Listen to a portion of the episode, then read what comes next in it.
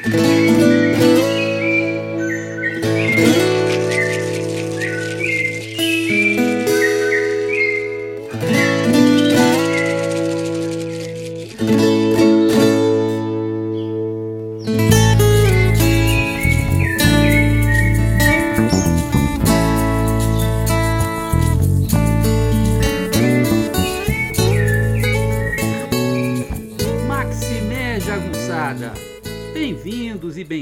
a Urucuia, um podcast feito para te ajudar a ler Grande Sertão Veredas e outras obras do nosso amado João Guimarães Rosa.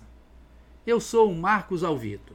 Maximé, pessoal, tudo bem com vocês? Espero que sim.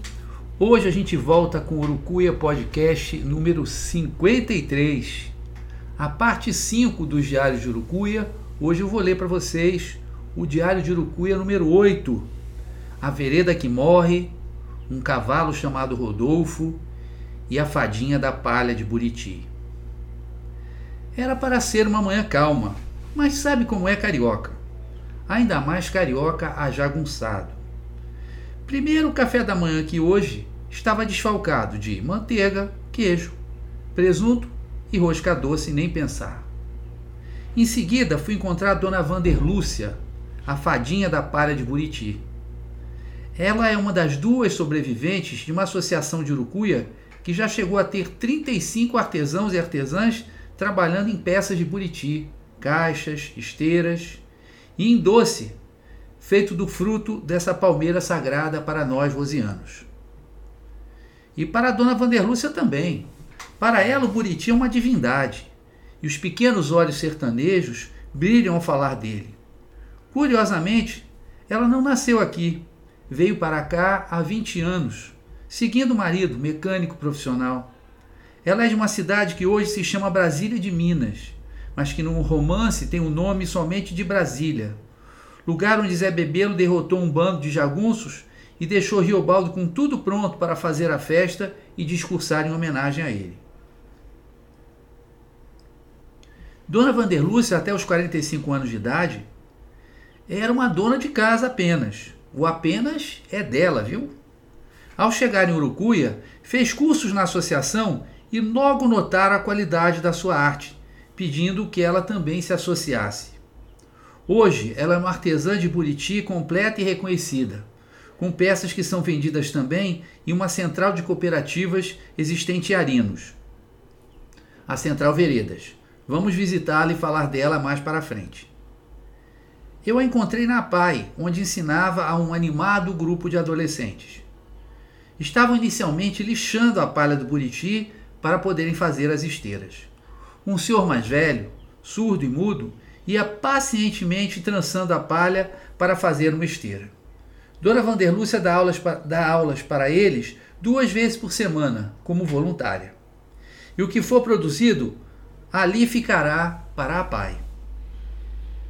Ela explica alguns dos motivos para a progressiva diminuição dos buritis, dizendo que viu um buritizal essa semana que não tinha um broto de buriti, nenhum buriti pequeno.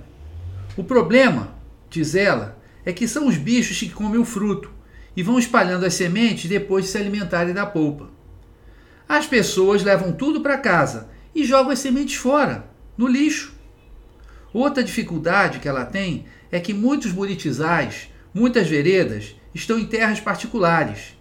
E ela diz, sorrindo marota, que tem que adular muito os proprietários para eles deixarem ela entrar e pegar, na verdade, os ramos que já estão mortos.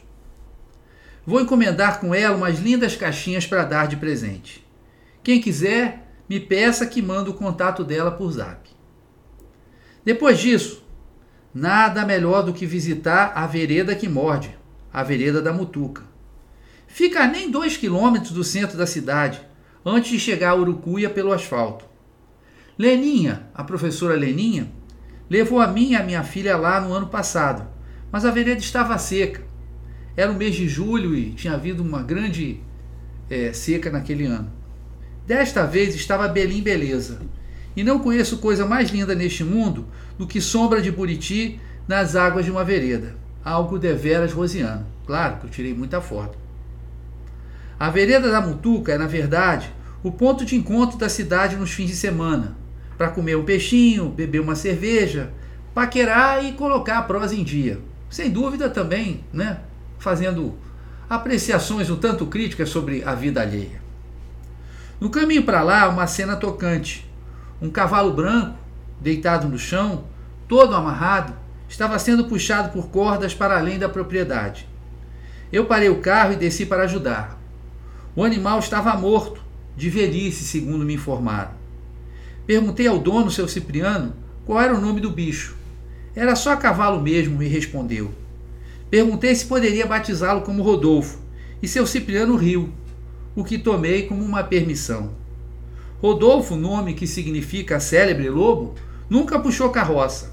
Era o bom cavalo de montaria de seu Cipriano, que era conhecido na cidade por chegar com seu chapeuzinho, né? E esse cavalo branco, ele sempre ia à cidade dessa forma.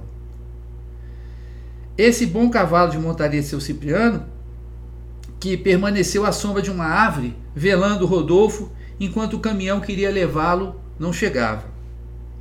O último compromisso da manhã tranquila foi a ida da escola verificar os últimos detalhes. Mudamos a disposição careta das carteiras para ficar algo mais próximo de um círculo, pois eu sempre gostei de dar aula assim, aumentando a dinâmica e porque em um círculo todos ficam equidistantes do centro e também do saber, que literalmente pode circular. Fui muito bem ajudado pela incansável Leninha e pela professora Marley. A diretora, Márcia Cristina, também apareceu para ver se estava tudo de acordo. Está tudo pronto, prontíssimo, para o início do curso Lendo o Grande Sertão Veredas, em Urucuia. Percebi um sinal de bom augúrio, uma mensagem dos deuses.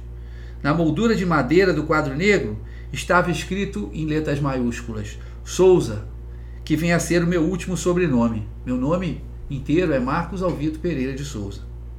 Velho carioca gaiato que sou, acrescentei de giz, Salado, Sala do Souza. Porque assim que começar nem as aulas, essa sala vai ser totalmente minha. Bom, gente, muito obrigado. Esse foi o Urucuia Podcast número 53. Espero que vocês tenham gostado. Ainda tem muitos diários do Urucuia. E são mais de 30. E vocês ficam agora com a linda música Acordais do meu amigo é, Delfim, também conhecido como Alex Rocha, e da moça de voz absolutamente pássaro, cristalina, Joyce Cavalhais. A linda música Acordais, que, Acordais, que é a nossa trilha sonora, tá bom? Espero que tenham gostado. Um beijo, Maximé, gente. Tchau!